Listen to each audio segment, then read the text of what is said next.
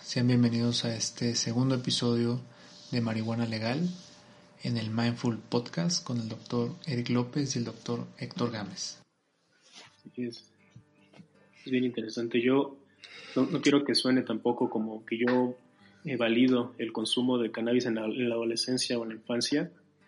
Yo creo que, bueno, también la evidencia, ¿no? Es, no, hay un solo país que haya legalizado el consumo que promueva la venta en adolescentes o en, o en menores. Sí, totalmente. O sea, creo que en eso todos estamos de acuerdo. Que no, que quizá no sea la mejor idea, ¿no? Sí, esto, esto también se los comparto porque los adolescentes llegan a la consulta hablando de esto, ¿no? De, de cómo es, si es, cómo si es legal en, en, en otros países y que pero lo que, no, lo que suelen no saber los adolescentes es que en ningún país es legal el consumo en, ellos, en los adolescentes o en menores.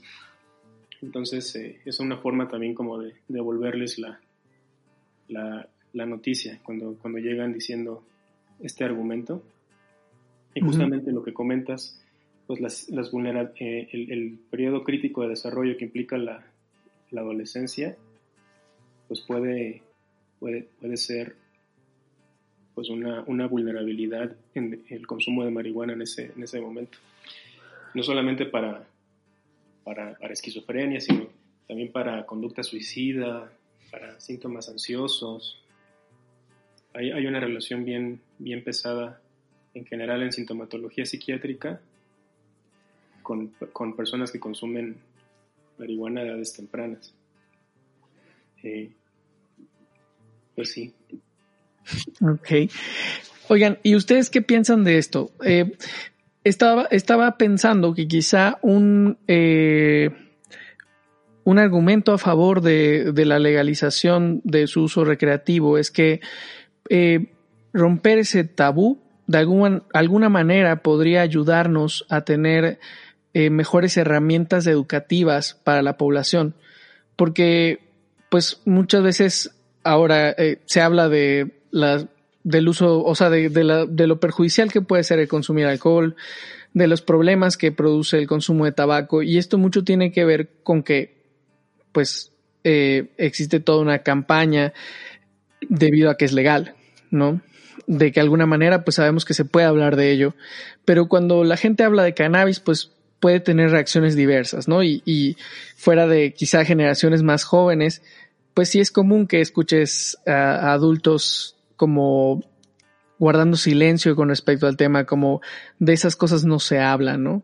O haciendo como estos, estas frases estigmatizantes como tu primo el marihuano, ¿no? O, o ay, no, pues fulanito el drogadicto, ¿no? Porque consumió una vez marihuana.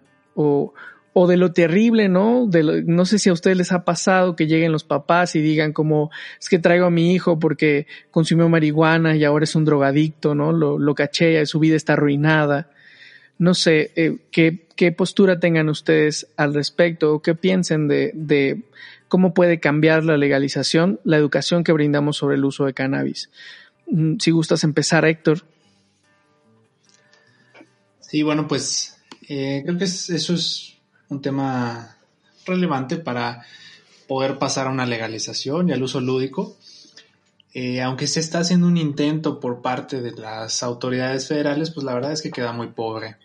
Eh, y dentro de la cultura, pues sí es común que se le diga marihuano a mucha gente, ¿no? O sea, eh, se ve a alguien consumiendo inhalantes en la calle y dicen, mira, pues es un marihuano. no sé, eh, alguien que está fumando tabaco y mira, seguro es marihuano. Y todo el mundo que es adicto ya es marihuano y ni siquiera es porque necesariamente se está exponiendo a la marihuana. Eh, respecto a la educación, bueno, creo que sucede igual que como en su momento fue con, con el sexo, ¿no? O sea, el hecho de que no se tuviera una educación sexual a temprana edad y que fuera eh, pues bien organizada hizo que niños y adolescentes pues buscaran fuentes de información que no necesariamente eran fiables y pues eso eh, generó em, embarazos en adolescentes o sigue generando incluso eh, la exposición a enfermedades de transmisión sexual, entre otras cosas.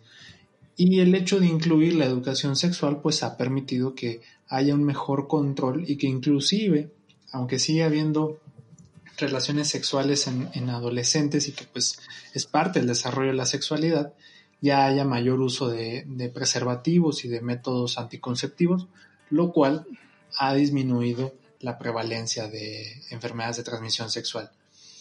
Para el caso de la cannabis, pues creo que es importante hablar acerca de los componentes que tiene la planta, ¿no? Que se sepa que hay muchos que se desconocen y que al día de hoy no sabemos exactamente para qué sirven, a pesar de que son, eh, son varios.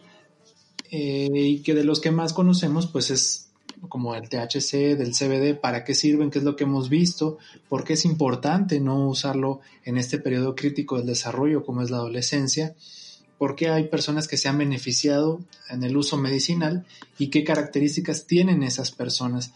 Y yo creo que recibir esta información desde temprana edad, educar a los adultos también en el consumo de la cannabis, pues va a permitir que en el momento en el que ya sea un uso lúdico eh, ilegal, digo legal y permitido, pues va a evitar justamente el estigma a aquellos que la, la utilicen. Eh, muchas veces la desinformación pues hace que incluso se piense cosas como por ejemplo es peor consumir cocaína que consumir cannabis, ¿no? O es más fácil que alguien que está borracho pues cometa un accidente automovilístico mientras que si estás marihuano lo más probable es que no pase nada. Todo ese tipo de cosas eh, no tienen un fundamento y es lo que nos educa, ¿no? Y entonces ese tipo de educación pues promueve que cada quien tenga una idea eh, muy individualizada y que no necesariamente vaya acorde a la realidad. Y bueno, pues esto hace que justo esta desinformación llega hasta los tomadores de opinión, como es el caso de los diputados, y pues cada quien opina basado en su experiencia, ¿no? Y entonces tenemos eh, debates a veces sin sentido, o, eh, o, incluso personas que a lo mejor han sido detenidas por poseer una cantidad mínima, casi eh, casi nada de, cannabis, pero pues el policía que lo tiene lo juzga como que es un potencial, eh, no sé, delincuente en contra de la sociedad y que pues amerita que se le, se le detenga, incluso se le recluya por algo que solamente era la posesión de una sustancia, ¿no? Mientras que otros delincuentes a veces no son sancionados de forma debida.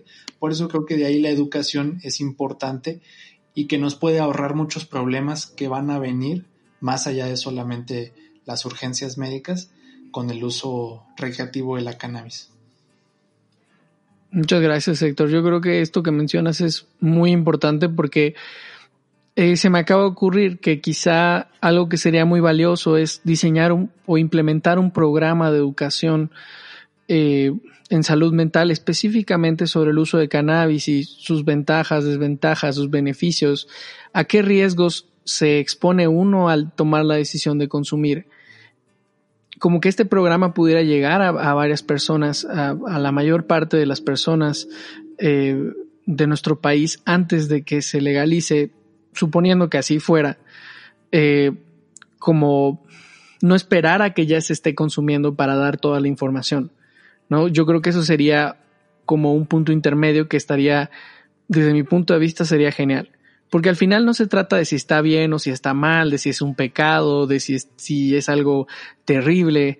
Se trata de, de, de saber a qué riesgos te expones y tomar la decisión informada. Yo eso es lo que diría. A mí me gustaría saber tu opinión, Manuel. Yo creo que la, la psicoeducación es, independiente al, panorama legal. Yo creo que independientemente si es legal o ilegal, la, educación es una responsabilidad que tenemos independientemente a eso.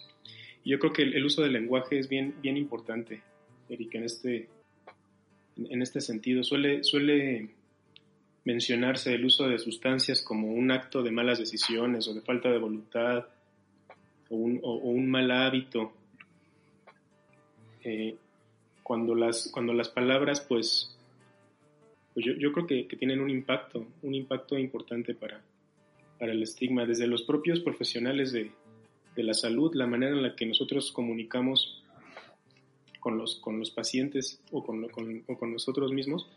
De repente he escuchado colegas hablando eh, que el paciente está limpio, por ejemplo, no tiene la, orina limpia, o, o es, es, un adicto, es em, un junkie, un, abusador. Eh, y pues yo creo que, empezar a, educarnos a nosotros mismos y, a través de eso a la población que tratamos cobra, cobra mucha relevancia. Y pues si, estamos viendo que el, panorama, al menos la, predicción, es, la, tendencia más que la predicción es a la, legalización, pues se hace todavía más importante la, información a la, a la población. Eso es lo que pienso. Ok, estoy, estoy de acuerdo contigo, Manuel, en que esta educación debería darse independientemente de la legalización. Sin embargo, pienso, y esto es una opinión mía, pienso que, que muchas veces el, el, el hecho de que no sea legal pone muchas barreras, porque cuando uno te dice, oye, vamos a implementar un programa para eh, no sé, por ejemplo, para educar a la población sobre el uso de cannabis, probablemente eh, pues el, el, la persona que está en esta parte de la gestión de, los, de las políticas públicas de salud te va a decir, oye, ¿y, y para qué vamos a, a, implementar un programa para algo que no es legal, o sea, que no deberías consumir? Eh, y yo sé, yo sé que la, la realidad es otra y estoy consciente de esa parte, pero, o sea, creo que el, el proponer que vayan de la mano o sea, se, me hace una buena idea. Y sin embargo, creo que tienes toda la razón. También ese es el hecho de que es independiente una de otra. Sí, sí. Em, y pues, pues eh, perdón, Manuel, querías decir algo. Sí, pues yo más que hablar de los beneficios de la marihuana, lo, lo, que orienta mi postura frente a, a la legalización, más allá de los beneficios, de los cuales desconozco, en realidad sé, sé que la han usado para tratar ciertas enfermedades, el CBD sobre todo. Pero más, más allá de eso sí creo que eh, la, postura al menos, que el, momento actual del debate es debatir los factores que la mantienen ilegal. Esto es eh, para, mí, para mí importante porque tampoco hay mucha claridad respecto a los, a los riesgos propios. Existe este tema de la, de psicosis, que creo que es el más, más relevante. Se ha hablado de que puede promover también gingivitis. No sé si han escuchado hablar de este, de este dato, de que la marihuana puede causar gingivitis, eh, psicosis, y también sobre todo esto de la puerta de entrada, que se ha, que se ha debatido también por el, por el hecho de que los, las personas que empiezan a consumir marihuana no es la principal sustancia, ya, ya no es la primera sustancia, ya antes de la marihuana consumían tabaco, consumían alcohol. No suele ser la, la, droga de entrada como se, como se suele como se suele decir. Ok. A mí me gustaría como cerrar este, este, pues este, este episodio con una pregunta que me parece muy relevante. Existe la idea, y no sé si ustedes la han escuchado antes, pero yo la he escuchado en varias ocasiones, de que fumar marihuana es más saludable que fumar tabaco. Y me gustaría preguntarte a ti, Héctor, ¿qué piensas de eso o qué sabes al respecto?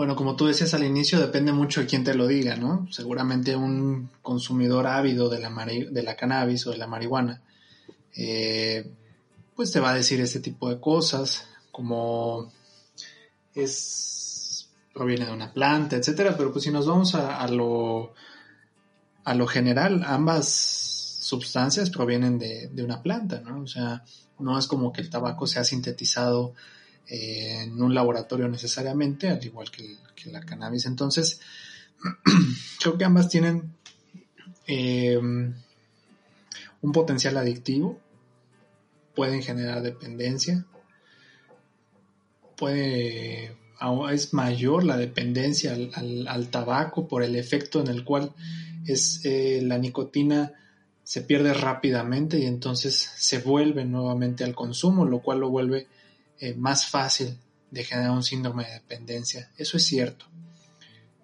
Por otro lado, también el hecho de que haya un efecto deleterio en el sistema nervioso, tal vez también, eh, como, como decirlo, equilibra este potencial negativo entre ambas sustancias. Por eso yo creo que si nos vamos a una pirámide y decimos, bueno, ¿cuál es más dañina que otra? Terminaríamos acumulando cada una de las piezas y encontraríamos que tal vez se encuentran en un equilibrio.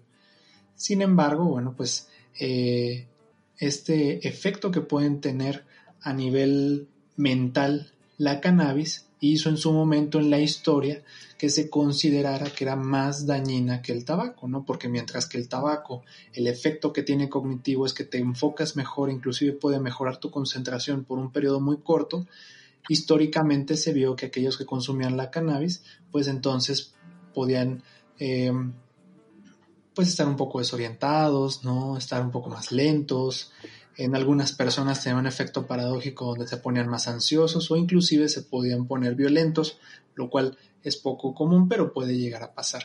Por eso se, pensó en su momento que la, cannabis pues era más, más, más dañina. Pero em, yo no me atrevería a catalogar una por encima de la otra, porque a lo mejor tenemos pacientes que tal vez estén psicóticos por cannabis, te controlan con, con tratamiento antipsicótico, se hospitalizan, etcétera, salen bien, pero en el caso del tabaco, por ejemplo, tenemos pacientes con cáncer, ¿no? Tenemos pacientes con enfermedad pulmonar obstructiva crónica, tenemos pacientes con enfisema, entonces eh, creo que es un disparo al aire, ¿no? ¿Y dónde va a caer? No lo sé, con ambas sustancias.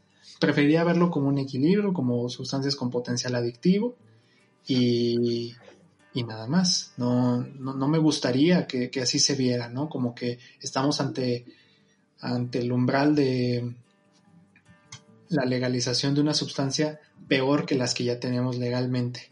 No, o sea, yo, yo incluso pensaría que hay hasta alimentos que pueden generar peores consecuencias que la misma marihuana. No así quiere decir que la cannabis sea del todo buena. O sea, el, problema aquí es que a lo mejor lo vemos muy extremo.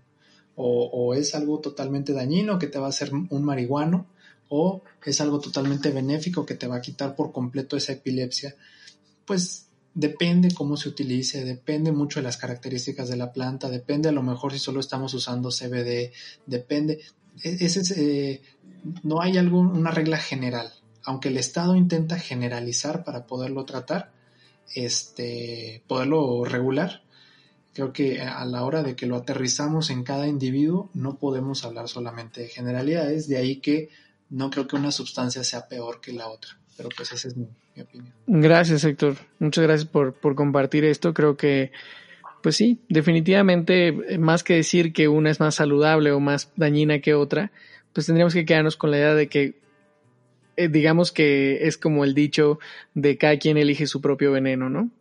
Entonces, eh, em, lejos de buscar que decir que una es mala, la otra es buena o tal, pues saber, saber que, cuáles son los riesgos potenciales, ¿no?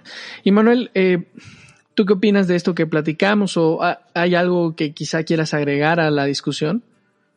Pues solamente mencionar, hace una, una, conversación muy, muy interesante. Creo que la, la pregunta, una pregunta más importante que si la marihuana debe ser legal o ilegal, es preguntarnos qué es lo que lleva a los individuos a tener una relación poco saludable con, las sustancias. Yo creo que independientemente al panorama de la legalidad, la pregunta que nos debemos hacer como profesionales de la salud, pero también como seres humanos, es qué, pasa que, que, hay personas que terminan relacionándose con las sustancias de una forma pues que no les ayuda. Eso es la, esa es la pregunta que, yo, que yo también haría. Y pues encantado de, platicar con ustedes. Saben que son unos muy queridos amigos míos y pues eh, emocionado de que me vuelvan a invitar en, algún, en alguna otra conversación. Pues no, pues muchas gracias a ti, Manuel, por estar aquí y por regalarnos un poco de tu tiempo. Eh, y por, y por compartirnos todo esto que, que mencionas y que creo que pues nos da quizá una visión mucho más completa de lo que es el, el, el, panorama actual de la legalización de la marihuana. Definitivamente ha sido pues algo muy enriquecedor. eh, hablar con ustedes sobre esto. Yo estoy encantado y muy agradecido con ustedes dos. Y pues Héctor, no sé si quieres mencionar algo ya para cerrar. Nada, pues que ojalá aumentemos nuestra audiencia de, cuatro a cinco personas que nos escuchen, o mínimo seis, ¿no? Ya, ya sería un, avance. Este, que tienen ahí nuestras redes sociales de mi psiquiatra MX. Y claro que sí, Manuel, te abrimos la invitación. Ojalá podamos hablar en un futuro, por ejemplo, sabemos que, le sabes mucho al narcisismo, sabemos que, sabes de, de, varios temas de la salud mental que vale la pena tocar y que seguramente hay gente que, que desea saber de ellos. Y pues nada más, también me, me dio mucho gusto compartir con ustedes, haber hecho este episodio y ojalá podamos repetir en otra ocasión para más temas. Pues muchas gracias por estar aquí. Eh, que tengan bonita noche, día o tarde, quienes nos están escuchando y también ustedes. Eh, pues nada, hasta, hasta la próxima.